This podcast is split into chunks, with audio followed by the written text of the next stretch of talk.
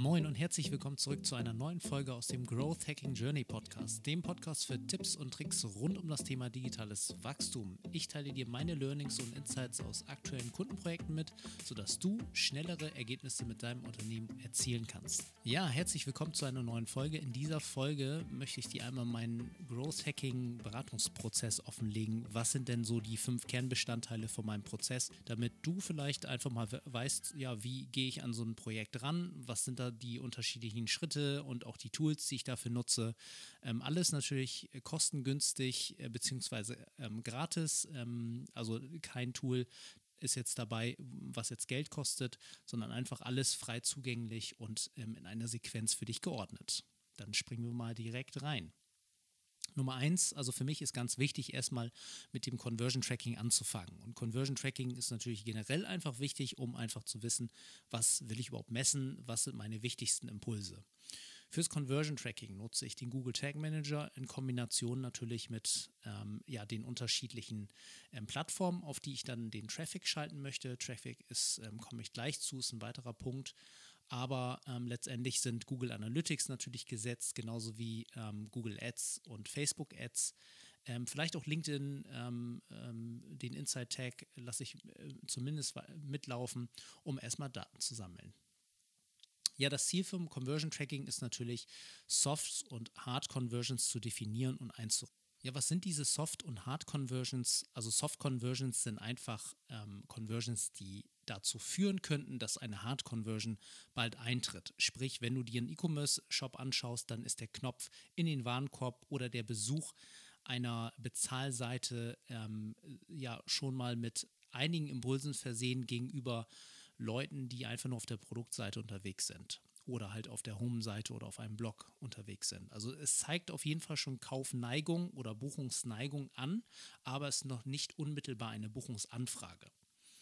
Der Vorteil dabei, diese Soft Conversions einzurichten, und da sollte man gucken, wirklich, wie viele man einrichtet und nicht zu viele, ist einfach zu segmentieren und auch die effizienten von ineffizienten Schlüsselwörter oder halt Kampagnen zu eliminieren, wo jetzt zum Beispiel über eine gewisse Laufzeit noch gar kein Impuls eingetroffen ist.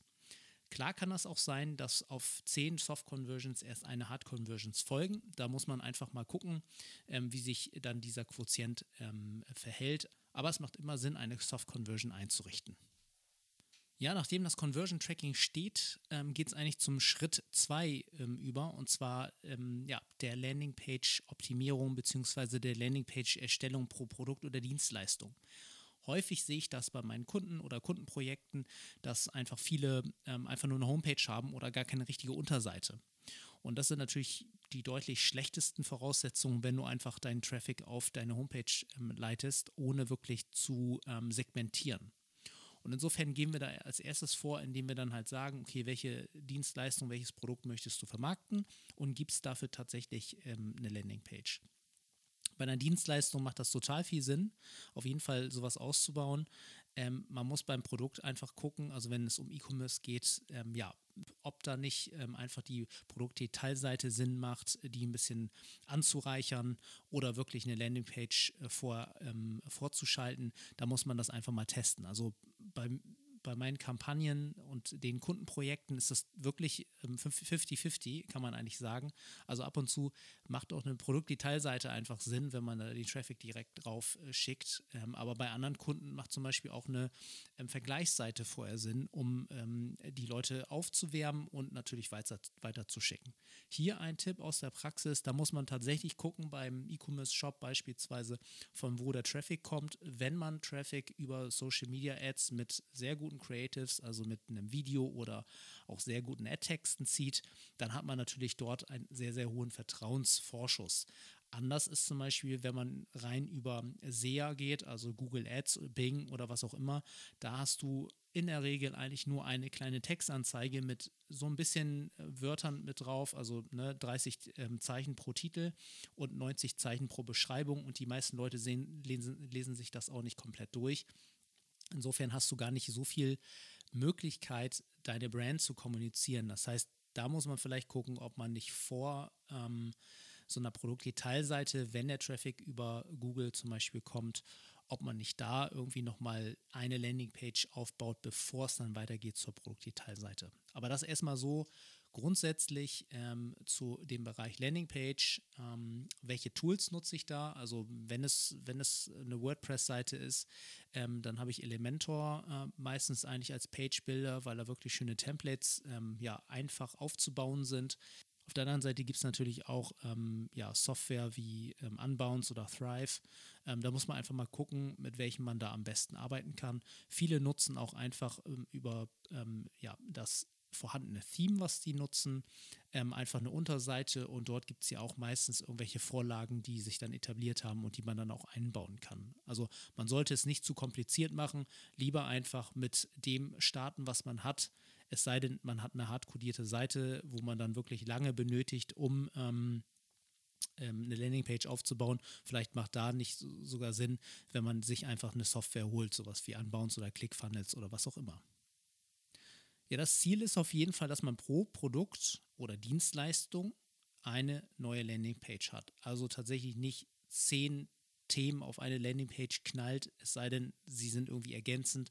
Aber meistens ist es eigentlich so, ein Produkt auf eine Landingpage ähm, zu packen. Und das erhöht natürlich auch die Conversion Rate, weil wenn man natürlich nur dieses eine Produkt vermarktet bekommt und das dann auch auf der Landingpage ähm, gezeigt bekommt, hat das einen viel höheren Impact, als wenn man jetzt versucht, sein ganzes Portfolio zu vermarkten. Ja, der dritte Schritt ist dann meistens eigentlich der interessantere Schritt, weil alles, was jetzt quasi in der Vorbereitung gewesen sind, dient eigentlich dazu, nur die Conversion Rate zu steigern ähm, oder eine Conversion Rate Optimierung ähm, durchzuführen. Und jetzt geht es eigentlich los, dass man die Traffic-Kanäle anstellt und auch wirklich einleitet.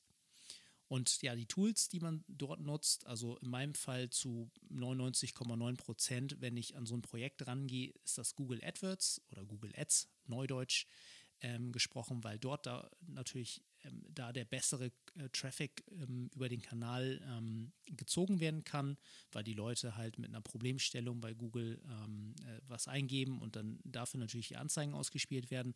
Auf der anderen Seite ist natürlich Social Media Ads, wenn man zum Beispiel ein gutes B2C-Produkt hat, ähm, was einzigartig ist beispielsweise oder was ein besonderes Alleinstellungsmerkmal hat und natürlich auch der Wille und auch die Assets ähm, äh, vorhanden sind. Mit Assets meine ich jetzt zum Beispiel Videos oder schöne Bilder und so weiter. Dann kann man natürlich auch mit Social Media anfangen. Ähm, aber hauptsächlich ist es bei mir tatsächlich alles, was im Bereich Google Ads in der Plattform einzubetten ist. Damit fange ich eigentlich an. Ja, und das Ziel hierbei ist es eigentlich schnell und pragmatisch, die Landingpages und die Hypothesen zu testen, die man natürlich in den ersten beiden Schritten eingeleitet hat. Man hat natürlich auch so ein Grundverständnis von dem, was jetzt der Kunde eigentlich ähm, umsetzen möchte oder was du umsetzen möchtest.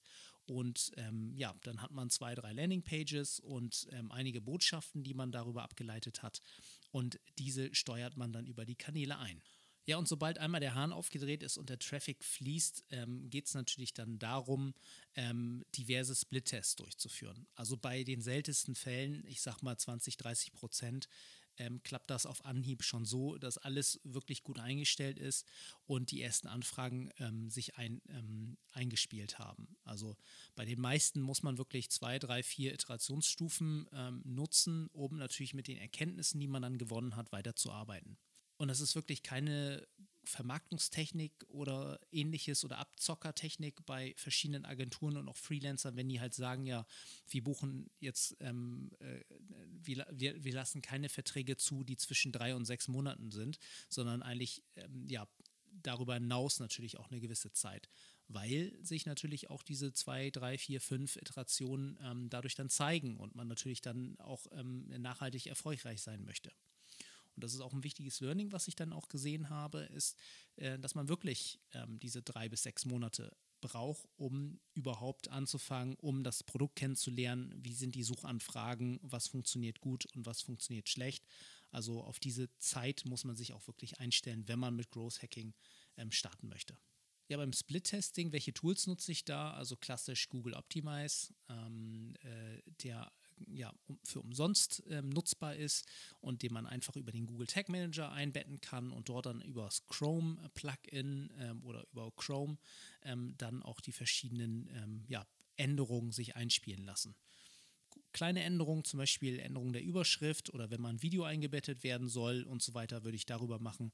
Ähm, alle größeren Änderungen, dann würde ich tatsächlich verschiedene Landingpages ähm, gegeneinander testen, die man dann auch über den Landingpage-Bilder ähm, im Backend angelegt hat.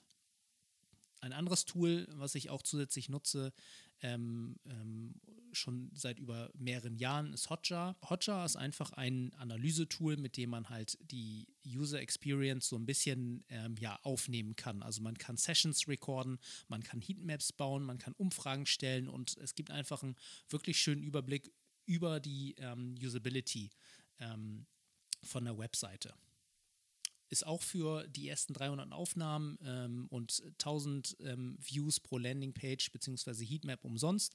Und wenn man ein größeres Paket haben möchte, dann kann man dann upgraden in ähm, die Business-Variante, denke ich. Das Ziel beim Split-Test ist natürlich mit ähm, ja, kontrollierten Maßnahmen und das Testen von maximal einer Variable einfach eine sehr, sehr gute Entwicklung hinzubekommen ein bisschen darüber, dass du natürlich ähm, ja, eine bessere Conversion Rate vom Anfang bis zum Ende eigentlich des, ähm, der Zusammenarbeit dann realisieren kannst. Und der letzte Schritt, also Nummer 5, ist das Reporting und die äh, KPIs einfach ähm, ähm, einzurichten dafür. Und da nutze ich als Tool äh, Google Data Studio und alternativ natürlich eine Excel-Liste oder einfach ähm, ja eine PowerPoint, wo ich dann einfach alle Kanäle eintrage, wenn du zum Beispiel auch Facebook oder LinkedIn dabei hast. Gut, bei Facebook kann man jetzt einen Export machen, aber dann ist es wieder komplizierter, das bei Google Data Studio reinzubekommen. Es gibt natürlich auch bezahlte Varianten, Dash, This und so weiter, keine Ahnung, wie die ähm, ganzen Tools heißen, um einfach das visuell darzustellen. Aber es reicht eigentlich vollkommen aus, bislang aus den vier Jahren, die ich das jetzt gemacht habe, wenn man einmal in der Woche oder halt am Ende Ende eines Monats ähm, in einer E-Mail die wichtigsten Kennzahlen äh, mit zusammenfassen kann. Und damit sind die meisten auch super zufrieden. Es ist ja eigentlich nur wichtig, ähm, auf den re relevantesten KPIs ähm, ja, Reportings aufzubauen. Und was sind die relevantesten KPIs? Hier immer nach Priorität sortiert, ne? die Cost per Hard Conversion und natürlich die, die Anzahl an Hard Conversions, die eingetroffen sind im Verhältnis zum Ad Spend, Cost pro Soft Conversion äh, und die Anzahl an Soft Conversions, die Bounce Rate, also nach wie viel oder wie viel Prozent des Traffics eigentlich dann ähm, ja, abgesprungen ist auf deiner Zielseite. Die Average Session Duration, also wie lange so eine Session geht. Bei Social Media Traffic weiß man, dass die meisten irgendwie nach 10, 20 Sekunden bouncen, aber dann der Traffic natürlich über Search ein bisschen höher ähm, oder länger auf der Seite bleibt. Und natürlich die Anzahl an Page Pro Visits ähm, ist natürlich für so einen E-Commerce-Shop ganz spannend, wenn man mehrere Produkte hat, damit man einfach sehen kann, ja, wurden 20, 30, 40 Seiten zum Beispiel besucht oder was auch immer. Alles in allem, das sind meine fünf Schritte, die ich dann eigentlich immer über jedes Produkt oder jedes Projekt ziehe, um erstmal eine gute Basis zu haben und die ersten Growth Hacking Schritte zu starten. Was sind deine Schritte? Habe ich vielleicht einen Schritt ausgelassen, der essentiell hier noch fehlt? Das würde mich natürlich interessieren, wie du das machst. Ähm, ja, da kannst du mir gerne einfach mal eine E-Mail schreiben äh, ähm, unter moin.kangfunk.com und ich würde mich freuen, ähm, wenn du das nächste Mal auch wieder dabei bist.